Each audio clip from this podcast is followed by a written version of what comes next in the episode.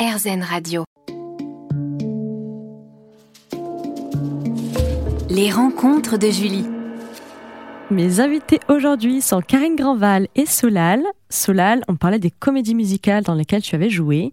Peux-tu nous parler de la fameuse comédie musicale Mozart, l'opéra rock, produite par Dovatia et Albert Cohen, dans laquelle tu incarnes le père de Mozart, Léopold de Mozart, à partir de 2009 Alors celle-là, elle a, elle a à double titre, elle a un, poids extraordinaire dans ma vie parce que ça a été le, ma, renaissance. Euh, j'étais, euh, j'étais, euh, je traversais une, une période où la musique, je la faisais de façon beaucoup plus alimentaire, c'est-à-dire je faisais beaucoup de saisons, de piano-bar. Mhm.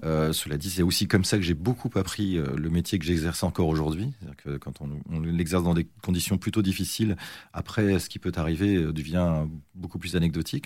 Et donc, Mozart est arrivé à la suite d'un très très long casting. Dans lequel j'ai été le dernier à être choisi ce qui était très douloureux parce que je voyais les affiches fleurir partout et je savais toujours pas si j'avais le rôle. Ah oui. Et, euh, et ça a été un, oui, c'était un casting fleuve qui s'est étalé sur pratiquement un an. Mm-hmm. Et, euh, et après, ça a été une une épopée euh, magnifique parce que euh, on a participé à l'élaboration de ce, spectacle-là. On a travaillé avec les auteurs-compositeurs aussi, euh, qui étaient très nombreux. Il y avait Schultes, Jean-Pierre Pilot, oui. Janois, Vincent Baguian. donc tous ces gens-là ont participé avec Dove aussi que j'appelle Monsieur Cotou, euh, qui m'en voudra pas parce que Dove co-signe tout, et, euh, mais il participe aussi parce qu'il est, il est compositeur et mhm. auteur. Et, euh, et, et j'aime beaucoup, j'ai beaucoup de reconnaissance pour Dove parce que c'est quelqu'un que j'aime beaucoup, qui est non seulement très brillant, mais aussi très intelligent et qui est un, un être humain adorable et pour laquelle j'ai beaucoup de reconnaissance. Donc il m'a exhumé finalement de, de, ce milieu un petit peu interlope de, de, la, de la musique telle qu'elle se joue dans le midi. Donc j'ai, Et puis après, quand je suis arrivé, voilà, j'ai recollé à ce truc, euh, 1 million 500 000 spectateurs, 300 euh, fans ah. qui tous les soirs à la période du Palais des Sports. Et euh, on a vécu ça comme une, comme moi j'ai vécu ça comme un, comme un rêve. Et, euh, et, tout me semblait très facile. C'est-à-dire qu'après avoir ce que j'avais, ce que j'avais vécu, où il fallait installer son propre matériel, chanter, jouer du piano, faire de tout, où là tout était euh, moulu, euh, fraîchement emballé, et on avait juste à aller sur scène et savoir chanter et prendre du plaisir devant 5000 euh, ou 7000 personnes tous les soirs. oui. Et on se souvient forcément des titres que tu as chantés, tels que le grand succès J'accuse mon père, ou encore, entre autres, Penser l'impossible, Quand le rideau tombe.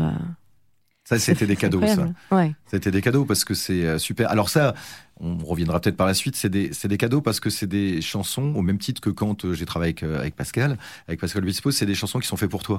Euh, donc en mm. fait, elles sont composées pour ta voix. Donc il n'y a pas trop d'efforts à faire parce qu'elles sont, c'est un peu du prêt, c'est pas du prêt à porter, c'est du sur mesure même. Donc c'est, ça a été des titres que j'ai adoré chanter, adoré défendre, et systématiquement quand je les chantais sur scène, sauf quand le rideau tombe, qui ne faisait pas partie du spectacle mais de l'album, ça a été un, un, vrai, vrai, vrai plaisir. En plus, c'était la caution un petit peu rock. Moi, j'étais un peu la un petit peu rock du spectacle. Mm. Donc ça, ça m'allait très bien. Donc le, c'était vraiment une parenthèse enchantée. Et tu parlais de Pascal Obispo. En 2012, tu as l'affiche de la comédie musicale Adam et Ève, La Seconde Chance, dans le rôle de Solus. Quel souvenir en garde-tu Ah, génial. Génial, à, plus d'un titre. Mais déjà, la troupe, déjà. Moi, je suis mhm. très, très euh, sensible au, Mais comme l'était Pascal, c'est-à-dire que Pascal, il a, il a, une façon de monter ses troupes de comédie musicale comme Didier Deschamps, euh, Didier Deschamps l'équipe de France. C'est-à-dire qu'il euh, il est très, comment dire, attentif à la personnalité, que chacun s'entende bien dans la troupe, parce qu'il mhm. a raison d'ailleurs. Des gens qui s'aiment, sur scène ça se voit, ça chante mieux, il y a une meilleure ambiance. Euh, et, donc c'est très important. Et le, rôle aussi rôle sur mesure. Moi, je pense que c'est un des rôles que même si ça n'a pas eu le succès que ça aurait dû avoir, mais pour plein de raisons, parce que bah, le, manque de chance, je pense que c'était très compliqué de vendre un spectacle qui a coûté très cher et de l'amortir après, mhm. euh, et, que les gens y ont été de leur poche, Pascal en particulier. Donc euh, voilà, c'était un pari sur sur l'avenir. on peut pas lui reprocher ça. Il a été très très audacieux euh, et euh, il a voulu un spectacle qui ne ressemble à aucun autre. Euh, après, c'est ça a été pour moi un des rôles que j'ai préféré parce que teinté à la fois d'humour, de, c'était au second degré avec des chanteurs extraordinaires dedans, une, une, troupe super, des décors magnifiques, une ambiance. Voilà, été, ça a été vraiment vraiment vraiment une super expérience pour moi. Merci Solal.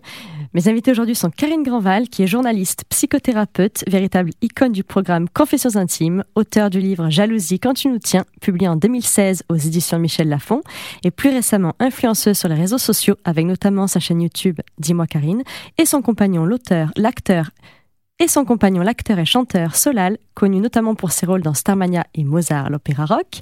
Je vous dis à tout de suite sur RZN Radio. Les rencontres de Julie. Mes invités aujourd'hui sont Karine Granval et Solal. Solal, en 2014, tu as créé ta propre société de production appelée Game of Prod afin de révéler de nouveaux talents. Tu as notamment produit AL, qui interprète par la suite Maggie dans le spectacle Résiste de France Gall et Brooke Dawi, et plus récemment Liv, dont le premier single Vendez-nous du rêve a vu le jour en 2017. Continues-tu de produire de nouveaux talents aujourd'hui? Absolument pas.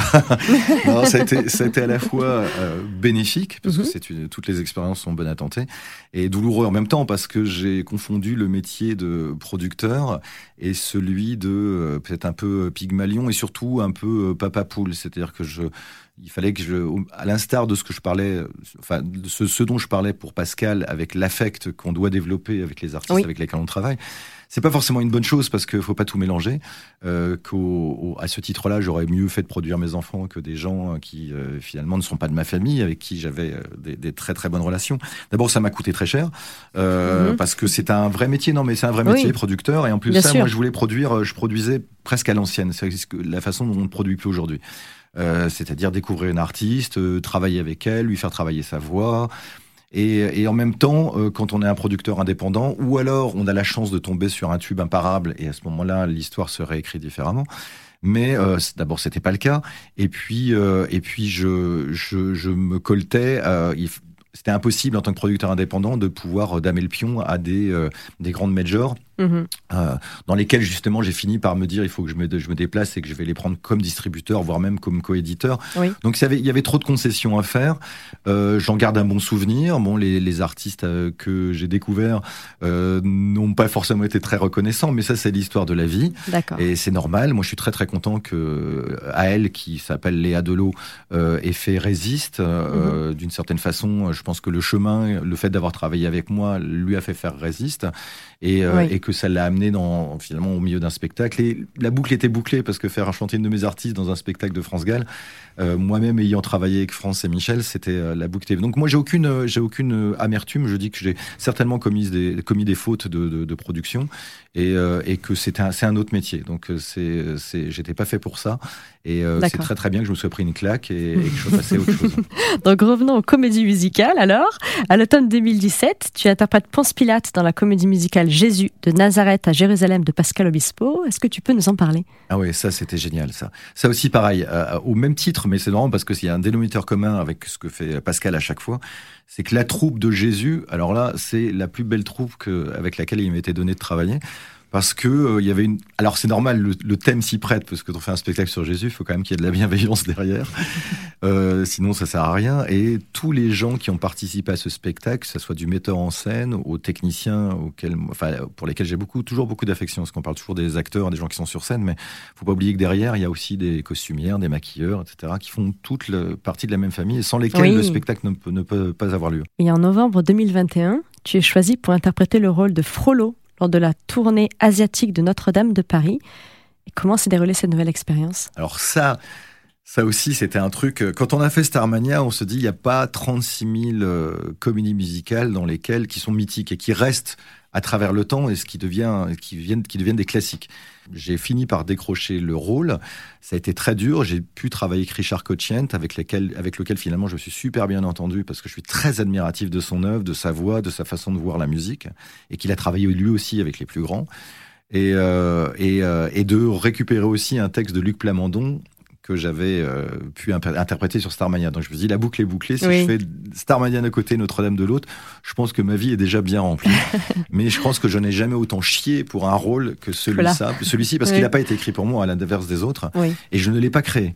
Et qu'en plus, quand on s'affronte, enfin, on se colte à, on se coltine, pardon, à un, à un rôle qui a été marqué par Daniel Lavoie, que j'admire profondément, dont j'admire la voix, et qui, ce connard, chante encore mieux à 75 ans qu'il ne chantait à 40 ans. Donc, euh, on peut, on peut pas se dire, le mec, il va fatiguer, je vais finir par lui piquer sa place. Non, non. Donc, il a fallu que je, je, je tue le père. Ça a été compliqué, ça a été compliqué au début. C'est la première fois de ma vie que je redevenais un apprenant. Et, euh, et, un petit garçon face à un rôle qui euh, que je ne maîtrisais pas ou sur lequel je me sentais pas légitime. D'accord. Et, et, en revanche, bon, c'était un quand tu chantes Belle et que tu arrives avec ce triptyque de Belle et que tu le chantes, tu dis putain, je suis sur Notre-Dame. Et je... ah oui. Donc c'est cette, cette euh, comment dire, cette, euh, euh, cette naïveté que j'ai réussi à garder en me disant je suis toujours ce petit garçon, je suis très très content parce que je suis pas du tout blasé et que quand je dis putain, je suis sur Notre-Dame de Paris, je pourrais me dire bon, à 60 balais, je dis ça, j'ai vécu tellement de trucs, je fais ça comme autre chose. Toujours émerveillé. Ah ouais, toujours émerveillé. Ouais. Merci Solal. On se retrouve dans un instant sur Zone Radio. À tout yes. de suite, Karine et Solal. Les rencontres de Julie. Karine Granval et Solal sont mes invités aujourd'hui. Karine, tu es journaliste, psychothérapeute, une véritable icône du programme Confessions intimes sur TF1 puis sur NT1. Tu es également l'auteur du livre Jalousie quand tu nous tiens, publié en 2016 aux éditions Michel Lafon, dans lequel tu expliques d'où vient la jalousie, comment la combattre et ce qu'elle dit de nous-mêmes. Tu nous invites à reprendre le contrôle de nos sentiments. Tu passes en revue les grands types de jalousie en les illustrant avec des histoires de couples vécues afin de mieux y faire face et de retrouver la sérénité et une vie amoureuse épanouissante. Quel est le top secret pour ne pas tomber dans les méandres de la jalousie encombrante au sein du couple, Karine Alors, il n'y a pas vraiment de top secret, mais je dirais que euh, pour ne pas être jaloux, il faut avoir confiance. Oui. Donc, il faut avoir confiance en l'autre, mm -hmm. mais on ne peut pas avoir confiance en l'autre si on n'a pas confiance en soi. Donc, c'est vraiment un équilibre entre ces deux choses-là qui font qu'on va avoir une vie de couple épanouissante. Euh, voilà, il faut que tout le monde soit sur la même longueur d'onde, qu'il y ait vraiment des, euh, sentiments partagés, bien évidemment, et euh, une fidélité, en tout cas qu'elle soit au niveau de l'attente de chacun. Mhm. Et puis après, voilà, vraiment la confiance en soi, la confiance en l'autre, pour moi, ce sont les deux, les deux nerfs de la guerre. Et quels sont les mots ou intentions toxiques à bannir lors des disputes? Alors déjà tout ce qui est euh, insulte, Dossier. voilà, Les non, dossiers. Les dossiers. les dossiers, voilà, on n'insulte pas, on reste toujours dans le respect de l'autre. Voilà. Le respect c'est toujours très important. Donc ça c'est vraiment quelque chose sur lequel c'est important d'appuyer. Mm -hmm. Et puis euh, le fait aussi de savoir et reconnaître quelquefois ses torts et de se mettre à la place de l'autre. Parce que souvent, Oui. quand on se dispute ou quand on a voilà, de ce genre de prise de tête, on reste chacun focalisé sur notre ressenti et on ne s'ouvre pas forcément à ce que peut ressentir l'autre. On est deux êtres différents. C'est en ça que la vie de couple n'est pas toujours évidente. C'est Mhm. qu'il faut accorder ces deux personnalités qui n'ont pas toujours les mêmes envies, les Oui. mêmes attentes, les mêmes besoins. Donc voilà, tout, tout est une question d'équilibre. En fait, euh, voilà, dans la vie et en couple, tout est une question d'équilibre. Et quelles sont, selon vous, Solal aussi, les bases d'un couple solide Donc, tu as déjà donné quelques pistes. Solal, qu'en penses-tu Euh, bah déjà, avec, avec Karine, c'est compliqué de de, de, de pas s'entendre.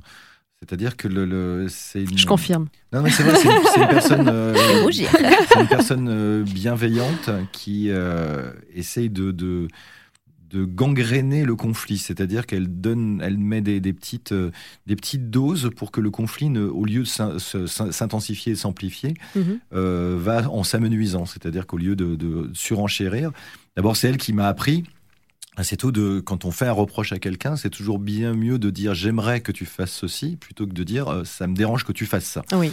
Non, Pas c'est- l'impératif. c'est- C'est pas, c'est l'impératif et que ça me plairait, ça me ferait plaisir que tu fasses plutôt Mm. de dire ouais tu vois tu fais jamais ça, tu fais jamais ça. La Et forme. en fait on retourne la même chose en disant au lieu de dire tu fais jamais ça, ça me plairait, ça me ferait plaisir, ça me toucherait beaucoup que tu fasses ça. on peut tout euh, faire passer aussi comme on ça. hein. c'est magique. c'est et- la et forme. vrai que C'est le- magnifique, oui. le respect aussi quelque chose de, de- alors moi, je- moi je, vais, je vais pas je vais pas faire de l'angélisme sur un couple hein. il n'y a pas toujours des, des moments faciles moi je suis un mec donc il y, a- il y a des trucs où je place pas le curseur sur le même sur le même truc je m'énerve plus facilement je suis plus ronchon je suis plus facilement de mauvaise humeur mais comme je me heurte pas à la même chose et en plus de ça je, je- je sais de quoi je parle parce que j'ai connu quand l'antagonisme se fait avec quelqu'un qui vous ressemble trop en tout cas qui fait monter le curseur hein, de plus en plus haut forcément, ça, ça, ça, ça donne des, des scènes qui sont pratiquement irréconciliables. Avec Karine, c'est, euh, on ne, on ne, on se, on s'apesantit pas sur un conflit. C'est-à-dire, on essaye de le résoudre. Avec un peu d'humour aussi. la bienveillance. Oui. voilà et, de se dire et d'essayer de ne pas. Je pense qu'aussi ce qui est ce qui est euh, le maître mot, c'est ne pas idéaliser la personne avec qui on est. Ça, c'est une grande erreur parce que quand on le fait, personne n'est tenu d'être parfait. Mhm. Et, euh, et, euh, forcément, on va au-delà de, enfin, au devant de grandes déceptions quand on pense que cette période-là, cette personne-là n'est pas infaillible. C'est un peu la loi de la transitivité, c'est-à-dire que c'est un être humain, il est faillible. Oui. Donc, elle, elle c'est une personne faillible, mais au même titre que moi. Donc, quand on se dit, est-ce que moi aussi j'aurais pu ou commettre ça ou faire une connerie, quand on l'admet soi-même, c'est déjà un chemin sur, le, sur le, un peu plus d'harmonie dans un couple, je pense. Et la bienveillance aussi, c'est quelque chose d'important. Je pense que nous, on est ensemble depuis 23 ans. On a développé une, une réelle bienveillance. Euh, toi, tu me soutiens toujours dans mes projets. Tu m'as jamais empêché de faire quoi que ce soit. Euh, euh, j'ai une liberté totale de faire les choses comme j'ai envie de le faire. J'ai pas jamais eu la sensation de devoir, comme ça peut être le cas dans certains couples, demander la permission d'eux ou voilà. et je pense que c'est aussi une des clés, c'est cette bienveillance, cette liberté qu'on peut s'accorder l'un à l'autre pour aller au bout de nos projets. Mhm. Et, et c'est quelque chose précieux. Merci Karine et Solal. On se retrouve dans un instant pour continuer à parler de vie de couple. À tout de suite sur RZN Radio.